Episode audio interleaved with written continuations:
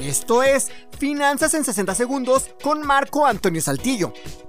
Con un imprevisto, un accidente o una enfermedad, podemos descapitalizarnos al momento de tener que pagarla.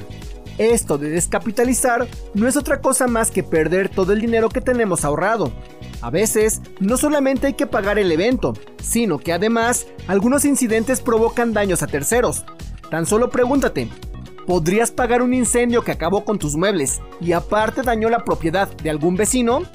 Si de por sí ya el puro hecho de perder nuestros muebles y aparatos es doloroso y costoso, el tener que resarcir los daños ocasionados a terceros puede costarnos nuestra tranquilidad y hasta nuestra libertad. Por eso son importantes los seguros.